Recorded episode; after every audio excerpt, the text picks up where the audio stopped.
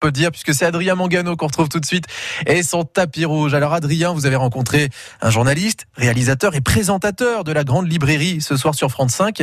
Il s'agit de François Bunel. Oui, bonjour, la Grande Librairie, où il convie chaque semaine des auteurs issus d'univers et d'horizons différents, des romanciers, des auteurs de bandes dessinées. Mais la rencontre qu'il n'oubliera jamais, c'est celle avec Barack Obama. Oh bah oui, oui ça c'est une, une chance inouïe de faire l'entretien avec Barack Obama et puis d'avoir été choisi par Barack Obama aussi, parce que c'est les en fait. L'aventure est, complète. moi, je postulais pas tant que ça. Hein.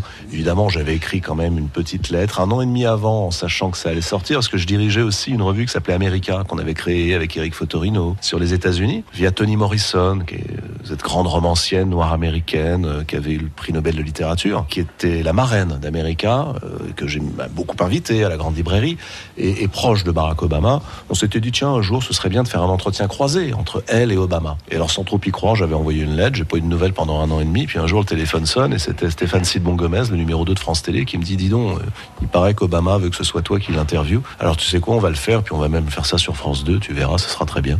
Et, donc, euh, je me retrouve 15 jours plus tard dans l'avion pour Washington. Et là, ça a été un immense moment. Finalement, un rêve qui devient réalité. Oui, évidemment. Euh, je crois qu'on rêve tous hein, de se retrouver un jour face à quelqu'un comme lui. Comment se prépare une émission comme La Grande Librairie?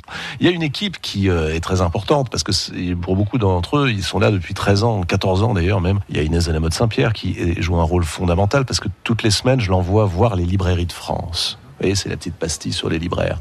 J'ai euh, toute une équipe aussi euh, de cadreurs, de caméramans qui sont euh, une garde rapprochée. Il y a Adrien Solan qui est avec moi le coproducteur et qui réalise.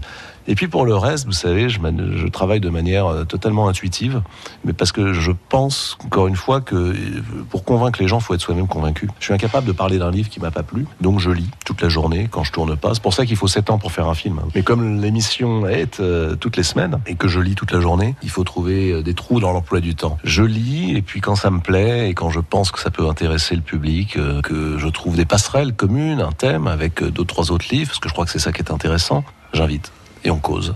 On bavarde. Eh bien, bavardons. Parlez-nous de la Côte d'Azur. Pas celle que l'on voit sur les cartes postales. Hein.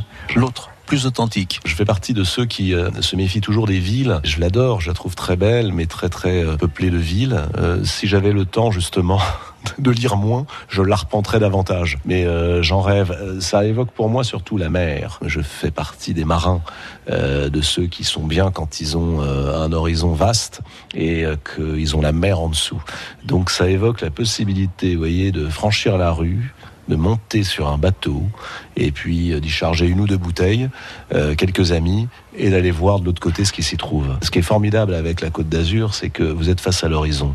Et l'horizon est là précisément pour qu'on puisse aller voir ce qu'il y a derrière. C'est si bien dit. François Bunel, ce soir à 21h, sur France 5, dans La Grande Librairie. Et le rendez-vous est pris comme euh, chaque fois sur France 5. Et vous, on vous dit Adrien, à demain sur France Bleu Azur pour un autre